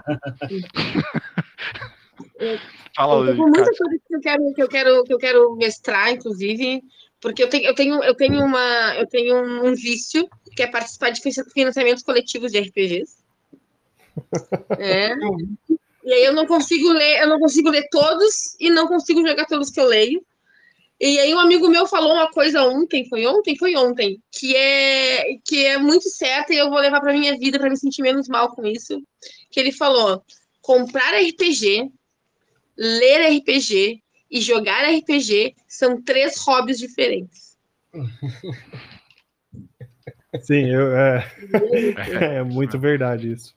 E é isso, e é isso, e eu tô tentando aceitar isso no meu coração. Mas eu, eu tô com quatro livros que eu queria muito ler para mestrar, assim, que é o Savage World, o Forbidden Lands, o Mouse Guard, que é Nossa, maravilhoso, nossa, guarda é maravilhoso, cara. e o Chamado de Gatulo. Nossa, chamado de gatulo é incrível. Agora conta aqui que é o chamado de gatulo pra galera, que é, que é legal de saber. Também vou botar o link na comunidade. Então, Chamado de Gatulo, Você sabe Cthulhu? Cutulo. Pois então, a gente vai combater o Cutulo, mas nós somos gatinhos.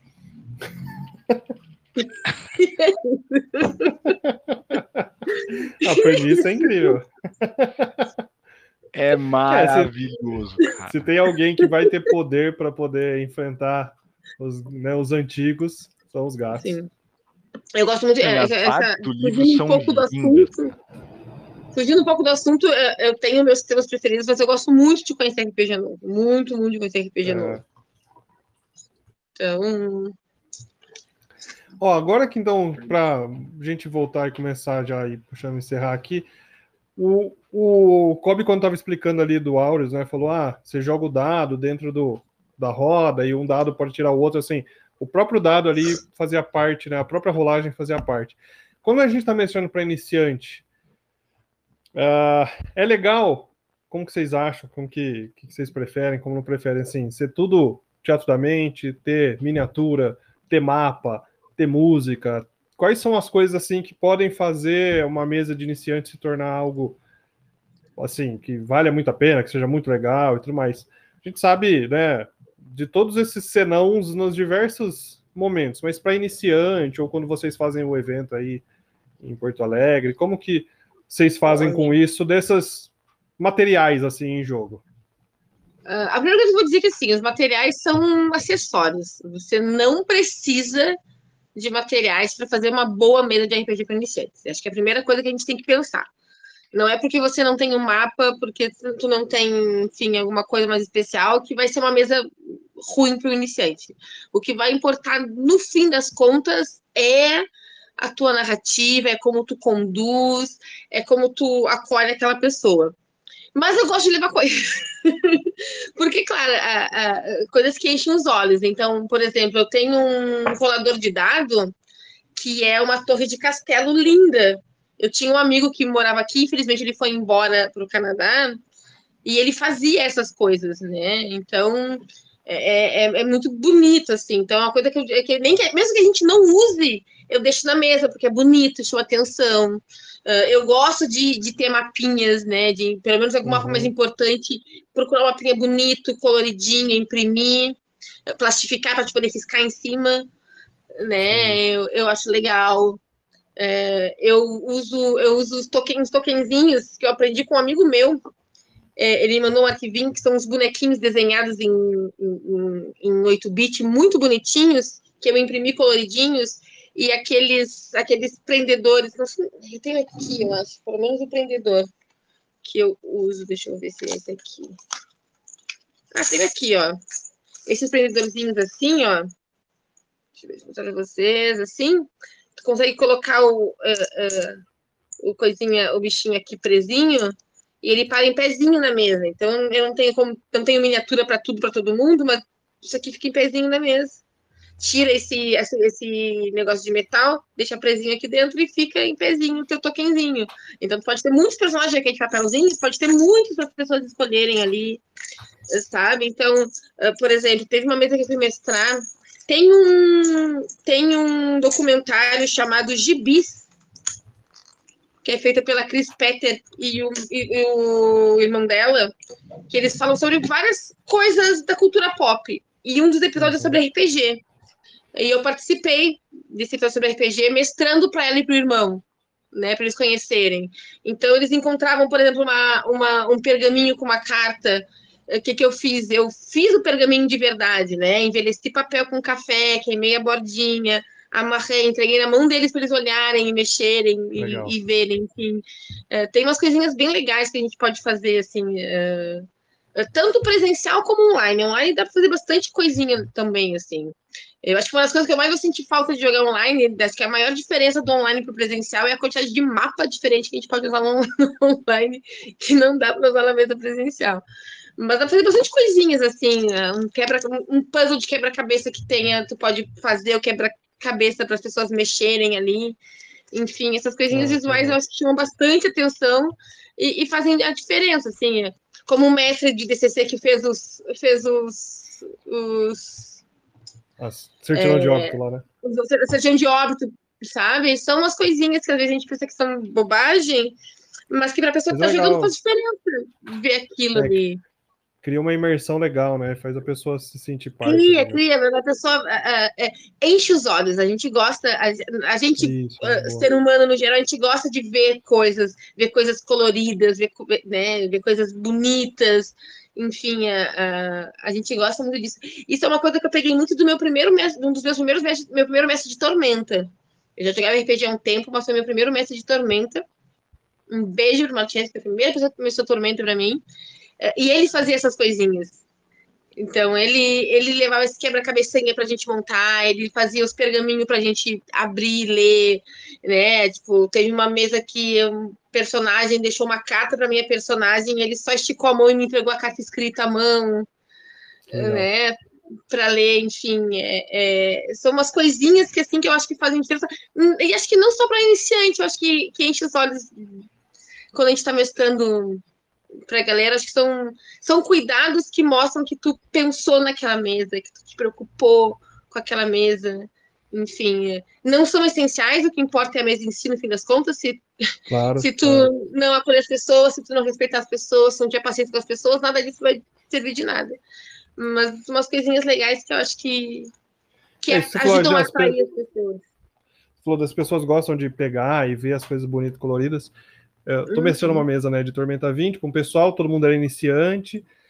Um deles fez um ladino, devoto de Rinin, e ele tinha pirado nessa, na, na imagem do Rinin com as cartas né, de baralho e tudo mais, e o ladino dele ficava andando pelas ruas, tipo, embaralhando né, um baralho na mão, fazia ali algumas uns truques com isso e tudo mais, e até que um momento ele estava querendo encontrar uma gangue, queria ver se encontrava outros devotos, ele começou a procurar pistas pela cidade, e eu preparei isso, eu peguei um baralho assim, e deixei algumas Uhum. coisas escritas em algumas cartas. E na medida das rolagens dele, eu ia dando as cartas para ele, Ah, assim, legal. então, Ah, assim, que foda. Que então ele foda. pegava as cartas e tava o texto escrito lá, aquilo lá fez, nossa. Dali pra frente o personagem dele se transformou num negócio gigante, assim, porque ele Não, é entrou. muito, assim, é muito foda isso. Até como jogador eu gosto dessas coisas. Eu tenho aqui na a mão a minha flauta, porque eu tô jogando com uma barda flautista mesmo dos fim dos tempos. E eu toco a flauta, eu não sei tocar flauta, mas eu, eu, eu incomodo os outros jogadores porque eu toco a flauta de verdade durante a mesa. É, então, eu gosto, eu, eu gosto dessas coisas, assim. É. Quem, Tá. quem me conhece de outras mesas, por exemplo, e acompanhou a mesa que a gente jogou de 3DT, que é o Joias Salamasto, quem quiser acompanhar, tá toda no YouTube da Jambô. Foi uma mesa de 3DT que a gente jogou durante a pandemia. Foi muito legal, enfim, é, eu tocava, minha personagem tocava um tambor, e eu tinha um tambor de verdade. E, enfim, ela ganhou uma coroa dos mares, eu fiz a coroa em casa. Eu gosto, eu gosto dessas coisinhas, assim, é, até quando eu tô jogando RPG, eu, eu me divirto com, essas, com esses materiais, assim, para além da imaginação e da mesa. É, que legal. Ó, o Kobe falou que ele tem essas dicas aí também. Qual é, Nossa, eu Kobe? tenho, eu tenho altíssimas dicas para mestrar para iniciantes, cara. Eu acho que a, a, a primeira que eu, que eu vou dar é uma técnica que eu uso e que, mano, é infalível. 10 de 10 vezes funciona. O pessoal te pergunta assim: o que, que é esse negócio de RPG que você joga? Sempre tem alguém para perguntar isso pra gente. Sim. Você fala assim, você responde assim, você fala. É, qual que é teu, teu seriado favorito no Netflix? O teu filme favorito? A pessoa fala, putz, sei lá, é, é Harry Potter. Só legal, e dentro de Harry Potter, qual que é o teu personagem favorito? Ah, putz, é Hermione. Tá, e qual que é a cena favorita da Hermione que você acha legal? Nossa, é a hora que ela tá, sei lá, eu não manjo muito de Harry Potter, mas é a hora que ela tá estudando uma magia na, na, na, escola de, de Hogwarts, e não acontece isso no filme, mas eu vou inventar aqui. O basilisco entra na biblioteca. Acho da hora essa cena. Então tá bom, então agora você, Hermione, está na biblioteca. O livro na sua frente, está com a porta aberta na sua frente, cara, estoura a porta. Sai uma serpentona. O que, que você faz? A pessoa fala assim pra você. Como assim? O que, que você faz? Como assim que eu faço? Você, Hermione, vai, o que, que você vai fazer? Eu falo assim, que, que, que, eu posso fazer uma mágica, né? Não sei, você consegue. O que, que, é, que é mágica que a Hermione tem? Cara, sai jogando com a pessoa, cara. Sai jogando, joga uma cena. Muito bom. A pessoa, a pessoa mata na hora o que, que é que é RPG. Cara, 10 de 10 vezes isso funciona. Legal. Eu joguei RPG assim, em padaria, em boteco, em balada. Eu já fiz. eu já fiz isso em lugares bizarros. É 10 de 10 que funciona, cara. Muito, muito, muito, muito fácil. Demais. Outra que eu vou dar, que eu acho animal também para vocês. É, isso essa dica dos acessórios que a Camila deu, ela é maravilhosa. Maravilhosa. Não são ser acessórios muito sofisticados. Uhum. eu não tinha grana, quando eu mestrava as mesas no internacional, eu não tinha dinheiro para comprar miniatura. Hoje eu tenho uma coleção gigante de miniatura nos meus armários aqui, que eu amo minha coleção de miniatura. Mas o que eu fazia? Eu pegava tampinha de garrafa e eu colava na tampinha uma ilustração que eu achava na internet. Então eu tinha um monte de tampinha com ilustração colada, que eu mestrava um monte de tampinha de garrafa, assim. Os monstros maiores, eu pegava tipo, uma, latinha assim e colava em volta da latinha o dragão, assim. Então a galera jogava comigo na. Eu não tinha uma atriz de combate. O que, que eu fazia? Eu botava é, um, um, papel, uma, uma cartolina, né? E a cartolina eu, eu rabiscava ela com canetinha fazia com esquadro e canetinha assim para fazer o, o, negócio, colocava papel contact por cima dela assim que eu comprava na papelaria para poder riscar em cima com caneta caneta pincel atômico. E isso era meu setup de mestrar nos eventos. Eu nunca vou me esquecer o dia que a gente o convidado internacional era Monte Cook, um dos maiores autores de D&D no mundo assim. Grande, não só de D&D, mas o cara inventou um monte de sistema importante. Hoje em dia ele é um dos, dos nossas unidades. É, o autor do nome era o Monte Cook ele estava no internacional, ele me viu mestrando com esse monte de tampinha assim. Ele colou do lado, ele pediu uma tampinha para ele. Falou, posso? Que, que, genial isso aqui em inglês falando comigo, né? Que legal está montando aqui porque ele ficou besta. Então não é porque você não tem grana que você não consegue montar esses acessórios. Deixa, eu mostrar, deixa, eu, deixa eu mostrar para vocês que eu falei do, do, do, do como Olá. é que eu uso meus. Eu também não tenho dinheiro para fazer para comprar miniatura. Então é assim ó, que ficam os meus desenhos, é tudo de papel. que animal! Uma folha de papel com um monte, tem a frente e, e tem as costas do bichinho. Ai, tem a frente e as costas, que legal! Tem, tem. E aí tu imprime uma coisinha de papel assim, ó, dobra e põe no meio desse negocinho aqui e tira o metalzinho. Já era. Então, eu tenho minhas, minhas miniaturas. É isso aí, mano. É o MacGyver. Uma outra coisa que é eu. Outra coisa que eu faço, que eu faço, que eu faço muito, vou mestrar para iniciante, eu levo sempre dado a mais e no final do jogo eu dou um dado de presente. Dado que a pessoa ah, mais jogou, legal. que deu certo, tipo, você jogou o dado e tirou muito alto. Quando eu não tenho muito dado para distribuir, o que, que eu faço? No final do jogo eu falo, ó, vocês vão jogar esse dado aqui, quem tirar mais alto fica com ele. Legal. E aí a galera fica, puta, mais uma luta para ficar com o dado. E já aconteceu, já mestrei tanto em evento, que já aconteceu, sei lá, sete, oito anos depois, voltar uma pessoa comigo no evento, falar, cara, você mestrou por mim a primeira vez e olha aqui o dado que você me deu. Nossa, meu coração derreteu na hora. Assim.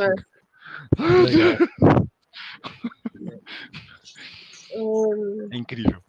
Falando em evento, uma coisa que a gente tenta fazer na RPG Família sempre, não, não é sempre que dá, né? Até hoje acho que a gente nunca teve problema.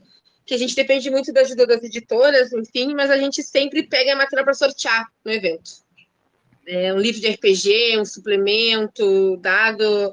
É, a, a, Nerds e a Jambô sempre são, são muito nossas parceiras nisso, já, já eram parceiras do evento antes de eu entrar na organização do evento, inclusive, porque era uma coisa que já acontecia. Eu tô com uma caixa de material que a New Order e a Retropunk me passaram na, no CXP de 2019, tá guardadinha aqui esperando os eventos presenciais voltarem. Também são muito nossos parceiros para essas coisas, assim da CXP, ela terminando, eu fui conversar com ele, eles já juntaram umas coisas, já, sabe? A galera é muito legal, assim. Então, as, a, o nosso evento geralmente é das duas às sete, e aí umas cinco e meia, seis horas a gente pede para todo mundo dar uma, um intervalinho nas mesas para fazer o sorteio. A gente passa um livro, um, né, um livro para o pessoal de presença, na verdade, no início do evento a gente vai passar um livro de presença, e vai botando número um, nome tal, só põe o número e põe o seu, o seu nome do lado. E aí a gente pega os dados, né? E faz um sorteio. Então, a galera que, que tem material próprio quer doar para o sorteio, pode, tem gente que doa, galera que tem RPG, sistema próprio que imprimiu, doa o seu, seu livrinho para a gente sortear lá também. Então é muito legal, porque as pessoas, exatamente isso, as pessoas saem muito animadas, né? É um momento de muita empolgação no, evento, das pessoas estarem ali e saírem com alguma coisa de lá. Assim, Essa é, dica que você é deu, Camis, que o, de fazer o, o, o, negocinho com, com clips, né? O Márcio, que está ouvindo a gente aqui, o Márcio Loureiro, abraço pro Marcelo, ele é o narrador profissional também do Arena RPG. Ele falou que tem um monte de artista que disponibiliza essas artes de graça para o pessoal fazer esses tokens mesmo. Sim, Sim né? exatamente. Né? Eu, peguei, eu peguei a minha, era um, era um arquivo gratuito, só que eu não faço ideia de onde ele está. Porque faz bastante tempo que eu fiz isso aqui. fofinhos, a sua cara, os bichinhos, cara. É, exatamente, exatamente. Eu peguei, eu peguei no acesso gratuito, agora não lembro onde é que tá o meu, meu artigo, meu, meu arquivo. Mas esses materiais de RPG, gente, vocês encontram muita muito, é. coisa gratuita na internet. Muita É, coisa. tenho, E eu não falo nem de piratear coisa, é de achar gente Não, que é, disponibiliza esse material gratuitamente. Vocês acham muita coisa, assim, muita, muita coisa. E dessa, nessa, nesse mesmo jeitinho que o Camila mostrou aí, tô jogando atualmente uma mesa de Starfinder, né? Que é o Henrique aqui, da Torre do Dragão, que tá aqui com a gente na mentoria também, ele que mestra. E daí, nos primeiros né, sessões, todo mundo fez o personagem, procurou uma imagem na internet, foi lá naquele. Esqueci o nome, é um site que monta uns bonequinhos, você escolhe várias coisas. Todo mundo Hero pegou Forge. e fez. Isso, o Hero Forge. Todo mundo acabou e pegou uma imagem para o seu personagem. Né? Eu pedi para todo mundo mandar uma mensagem, eu fiz isso aí. Eu imprimi num papel cartão, dobrei, coloquei nesse, daí no meio de uma sessão peguei e mostrei para todo mundo, assim, né? Então a gente tava usando uns tokenzinhos genéricos e de repente era o tokenzinho com, com a cara do seu personagem, né? Todo mundo, ah, que legal, Legal. tal. Então é um negócio super simples e também é com essa basezinha aí desse clips e tal. Eu mandei o link isso é do muito Hero Forge legal. na comunidade aí, vocês entrem nesse site por Ah, conta e risco de é vocês, tá? Cuidado. Entrem nesse site por conta e risco de vocês. As próximas horas de sono de vocês estão em jogo. Quem for trabalhar amanhã cedo, só abre isso É. amanhã quando voltar do expediente. Cuidado. É E até para o verdade. pessoal, então, poder ter um tempo para mexer lá hoje, a gente já está aqui bastante tempo de Ah, papo. deixa eu fazer então, uma assim, última pergunta para Camila, antes de você encerrar. Pode, claro. Deixa eu fazer uma última. Cara, Faça. a- primeiro que eu vou, eu vou deixar uma, um, um link do blog da Jambô, de um, de um texto da Camila que eu amo, que de uma coluna chama Bênçãos da Deus, aquela que escreve. Chama Como Começar a Mestrar RPG, que eu acho que é um texto que é fundamental para quem está começando é, a mestrar, que é o nosso caso, todo mundo aqui na nossa comunidade. Né? Ela- fala para quem está começando a mestrar RPG at all, mas serve para quem está mestrando outros sistemas também. E eu queria perguntar para a Camila assim, cá, dicas para quem está participando do mesmo mentoria para mestrar, que está aprendendo a mestrar pela primeira vez ou aprendendo um sistema novo. tá? A, primeira coisa que a gente tem que desmistificar, que é uma coisa que é, é uma tecla que, eu- que a gente bate muito no RPG for e foi daí que saiu esse esse esse texto na Jambô, é que mestrar não é algo especial para pessoas especiais que nasceram com o dom ou que têm uma grande habilidade de alguma coisa. Ah, durante muito tempo ah, se pregou isso, principalmente, especialmente no meio do RPG, né? Que ah, mestrar é uma coisa para alguém que tem cabeça para isso, enfim, e não é assim que funciona. Mestrar é para qualquer pessoa. Para mestrar, só precisa querer mestrar. É. Então, ah, muita gente tem medo, muita gente quer começar, mas tem medo de começar. E a gente, eu acho que a gente tem que ter na cabeça que a gente consegue fazer. Qualquer um consegue fazer. Ninguém é perfeito. Tu vai fazer, tu vai mestrar mesas horríveis e tu vai mestrar mesas incríveis. E tá tudo bem, porque é assim que funciona o RPG. Tá? Tu tá ali pra te divertir, não é pra ser um estresse, não é pra ser um Uhum. problema na tua vida. Tu tá ali pra te divertir com seus amigos. Então, assim, é, a gente tem que parar de pensar que tem que ter alguma habilidade especial para mestrar RPG. E eu acho que a segunda coisa que é muito importante, que é uma questão que vem de uns anos para cá, especialmente depois da pandemia, com essa questão das streams na internet, é que as pessoas não querem mestrar porque elas não vão conseguir mestrar que nem aquele stream de RPG que ela assiste. Né? Tu não vai conseguir mestrar que nem o Pedroca, que nem o Azex, que nem o Leonel, porque esse é o jeito deles de mestrar. Tu vai ter o teu jeito de mestrar. Óbvio que tu pode te inspirar em coisas que eles fazem, te inspirar em, em coisas que acontecem nas mesas deles, mas tu tem o teu jeito de mestrar. Nenhum mestre é igual ao outro. Então, se tu ficar tentando alcançar uma, uma forma de mestrar igual aquele streamer de RPG que tu gosta, tu vai só te frustrar, porque tu não vai conseguir, porque o jeito dele não, não tem como alguém ser exatamente igual. Então, assim, ó, encara que tu tá começando, que vão ter coisas boas, vão ter coisas ruins e, e dá cara a tapa. Porque o que eu sempre digo, eu- eu- são coisas que eu digo, assim, ó. Se o jogador não gostou, ele que mestre. Porque o mestre tem um papel fundamental, importante, é quem mais tem trabalho no grupo, no fim das contas. né? Então, assim, ó, uh, se as pessoas estão. Se as pessoas não conseguem te acolher como mestre iniciante, tu tá com o grupo errado. E para quem É, está come- aprendendo a mestrar um, um, um RPG novo, para quem já mestra, já é, já é tarimbado e está aprendendo um RPG novo. Para quem tá mestrando RPG novo, eu acho que o mais difícil que a gente tem que pensar é que a gente tem que tentar deixar de lado os vícios que a gente tem dos sistemas que a gente joga. E eu acho que a coisa mais difícil é isso. Porque a gente acha que a gente já, quando a gente está acostumado a jogar alguma coisa, a gente, a gente acha que a gente já conhece, que a gente já sabe, a gente pula na frente e a gente tem que entender que sistemas são diferentes, os sistemas têm propostas diferentes, os sistemas têm formas de jogar e mestrar diferentes. E às vezes é muito difícil a gente tentar deixar um- essas- esses vícios de- um pouco de lado para se abrir para o sistema, se abre para o sistema. Óbvio que a gente não vai poder deixar de lado nossas experiências anteriores, porque tudo que a gente faz é atravessado pelas experiências que a gente tem, enfim. Ah, isso já é uma outra área de estudos que é, que é a análise de discurso. Mas ah, tenta manter a mente aberta para aquele sistema novo. Ele não vai ser igual ao sistema que tu tá acostumado. Né? Não compara ele com, com o sistema que tu tá acostumado a jogar. Encara ele como uma coisa nova, que tem a sua própria forma, tem o seu próprio funcionamento, e, e vai nessa aventura de peito aberto e mente aberta para conhecer coisas novas, porque conhecer coisas novas é muito legal. Eu, eu, tenho, uma, eu tenho uma matéria no blog da Jambô falando sobre isso, inclusive, sobre se aventurar em novos sistemas, sobre o porquê se aventurar em novos sistemas. Vou linkar ela aqui para o pessoal aqui já. Então, porque tem muita gente, isso é uma coisa que eu acho que aqui no Brasil a gente até tem- não tem tanto esse- essa questão. Eu acho que o RPGista brasileiro, no geral, é mais, é mais aberto do que o RPGista americano, por exemplo, a, a jogar coisas novas, diferentes do que está acostumado a jogar.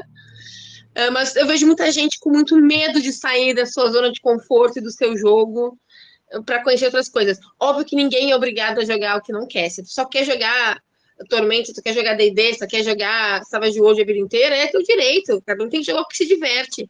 Mas a gente tem que parar de ter medo de conhecer coisas novas. Porque, é, é por isso que eu quando o meu amigo fala que ler RPG é um, é um hobby diferente de jogar RPG, e é diferente mesmo, porque quantas coisas eu já não li de RPG, de jogos que eu não joguei, mas eu apliquei nas minhas mesas de outros jogos. Porque tu bebe dessas fontes, mesmo que tu não jogue aquele sistema em si, tu aprendeu, tu conheceu, enfim. É, é- é isso. Tentem evitar o máximo possível os vícios dos sistemas que vocês sabem jogar para conhecer algo diferente. Ótimo. Bom, e aí, time, mais alguma pergunta? Do chat não veio mais nada novo, né? I rest my case. Tem o comentário do Legal. Edu, que ele falou, como narrar qualquer outra coisa depois de 20 anos de D&D? Meu, é mestrando. mestrando outra É, coisa. é mestrando, mestrando. É só você aprender o próximo, o próximo e sistema, minha você fala, meu Deus, que lixo esse negócio que eu jogava, que coisa boa. E a minha dica, inclusive, é tu ir para uma coisa completamente diferente de D20. Isso, é. é. Vira o teu pra- mundo, vai para baixo. Vai para fazer. Vai, procura uma coisa completamente diferente de D20. É Para para desmamar, limpar, né? É. para limpar a mente. E é para Por que isso que não? o de teoria para mestrar tá aqui, né? Para fazer justamente isso. Maravilhoso. Exato. É isso que a gente incentiva. né? Bom, maravilha. Ó, eu acho que ao longo do papo aqui eu fui anotando algumas palavras aqui, coisas que a gente foi falando, né? Então, assim, Camila começou falando assim: ah, uma das coisas importantes para quando a gente vai mestrar com iniciante é ter paciência, né? Depois a gente falou aí da conseguir ter a leitura das pessoas na mesa, ver o que, é, como elas estão, como elas estão se sentindo, se tá rolando, se não tá. Então, ter essa sensibilidade aí, conseguir fazer o acolhimento, então fazer com que a pessoa se sinta à vontade, estar ali. E no final das contas, porque tudo isso a gente quer fazer com que essa pessoa volte a jogar, né? Que isso seja divertido, né? Então, acho que para quem vai mestrar aí para iniciantes, ou para quem, né, qualquer momento, assim, ou que deixou de mestrar faz muito tempo e voltou a mestrar, ou pessoas que falam, o iniciante que é o iniciante antigo, né, que jogou por muito tempo e agora vai jogar de novo depois de anos, que né, essa é uma história tão recorrente, né, para todo mundo. Então, acho que isso funciona para todo mundo, né? E meio que toda mesa também é, é um início, né? Sei lá, a Camila é professora, também fui professor por um tempo, a gente dá aula um monte de vezes, toda classe, toda primeira aula, você parece que todo mundo é iniciante, você é iniciante, né? Toda primeira é sempre um sofrimento, é sempre uma tensão nova, né? Então, ter alguma dessas coisas em mente acaba ajudando bastante aqui, no final das contas, todo mundo depois queira continuar a jogar, né? Porque isso que você falou de evento, né? Quando acaba o evento, as pessoas vêm conversar, vêm pedir coisa, vêm, quer levar o dado embora, isso que o falou, quer levar a fichinha, quer alguma coisa. Então, esse acolhimento né, na chegada, mas o acolhimento também na saída. E você vê que a coisa foi muito legal quando termina a mesa e tá todo mundo falando, e aí, quando vai ser a próxima, né? Quando a pessoa sai querendo marcar a próxima sessão e tudo mais, né? Então acho que aqui a gente conseguiu ter bastante assunto que vai funcionar de uma maneira muito legal para o mês todo aqui para nossa mentoria. Ou para quem estiver ouvindo isso no futuro em qualquer plataforma.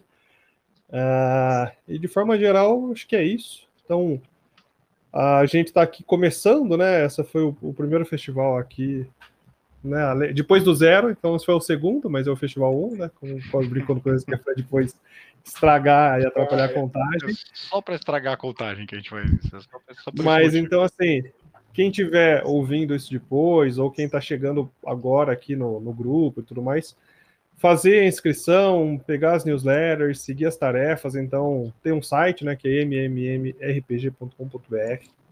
Então, fiquem atentos aqui também aos próximos festivais da taverna. Uh, a gente vai avisando no grupo.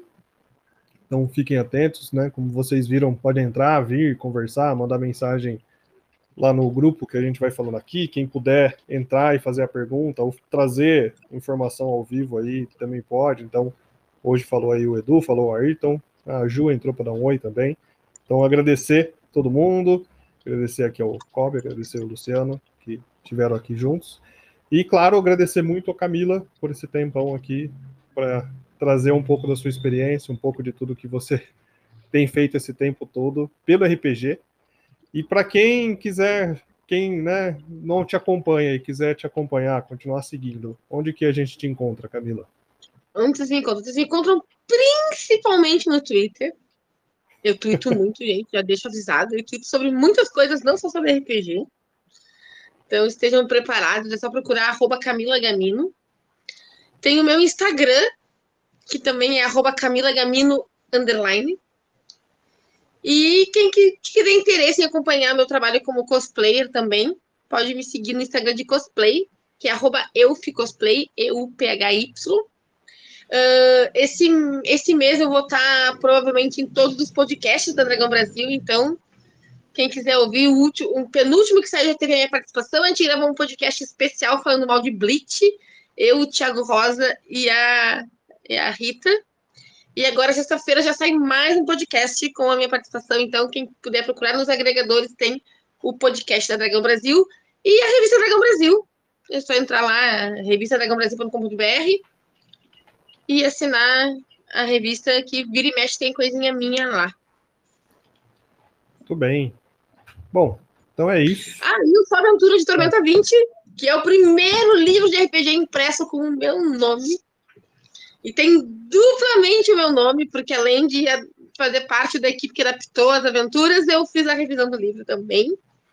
Ah, que legal. E ele tá bem legal, espero que vocês gostem. Se vocês jogarem ou mestrarem, vocês me contem, postem lá no Twitter, me marquem que eu quero saber como é que tá rolando essas mesas de vocês.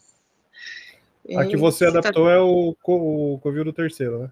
Não, a gente tá, todo mundo participou da adaptação de todas as aventuras. Ah, é? Ah, que legal. Uhum. É, porque Tem aqui até no, na... todas elas por aí. Ah, que demais. Maravilha. Que medo. As aventuras vão estar mortíferas. A Camila é maldosa, cara. Nada. Não, eu sou um amorzinho. Eu sou um amorzinho. Sabe que a primeira vez que eu matei um, perso um personagem em mesa foi durante a pandemia, mestrando na guilda onde eu jogo. E olha, eu fiquei tão mal, tão mal. Assim, ó, tão triste, foi tão doloroso, é, tão doloroso. Nossa. Obrigado, mas... viu? Eu agradeço em nome da comunidade inteira, não só por você ter ajudado a botar os tijolos que construíram esse essa comunidade que a gente está tá usufruindo aqui hoje. Se a gente está de algum jeito juntos aqui hoje, é muito por conta do trabalho dessa moça aqui que ajudou a gente na primeira edição. Né, trabalhou ao nosso lado dura e arduamente para que a gente pudesse foi louco. Aquilo foi louco. Aquele começo prazo louco. muito louco, mas deu tudo certo. Obrigado, seja sempre bem-vinda, Taká. Eu que agradeço o convite. Eu, eu, fico muito feliz de ver que o evento teve continuidade, porque tudo, come, tudo começou com um sonho. Tudo começou com uma semana antes do início do ano, Kobe mandando uma mensagem dizendo: Cara, eu tive uma ideia louca, bora! E eu dizendo: Bora! E aí a Ju e a Dani se juntando com a gente. bora, eu boro! eu tenho muita dificuldade em dizer não para RPG, gente. É. Eu fico muito feliz de ver que, que tem uma comunidade legal, que o evento se manteve. E, e ver ele se repetindo esse ano, mesmo eu não podendo fazer parte da organização esse ano, me deixa muito feliz ver que tem mais gente agregando, mais gente entrando e o projeto continua vivo continua funcionando. E se retroalimentando, que é o mais legal. Um monte de gente que participou do ano passado, coordenando esse ano. Ano eu não vou fazer nada, eu só vou fazer eu só vou participar de mentoria ano que vem, não vou fazer nada, deixar o público se virar. Muito bom. Muito bom. E obrigado. O, o, o Capeta mandou Sim. super bem hoje, hein, Capeta? Ó, oh. oh, vou parar a gravação aqui, que agora já. a gente tem que fazer igual aquele GIF que você manda assim. Não, foi maravilhoso, maravilhoso. Arrasou. E eu gosto muito desses bate-papos sobre.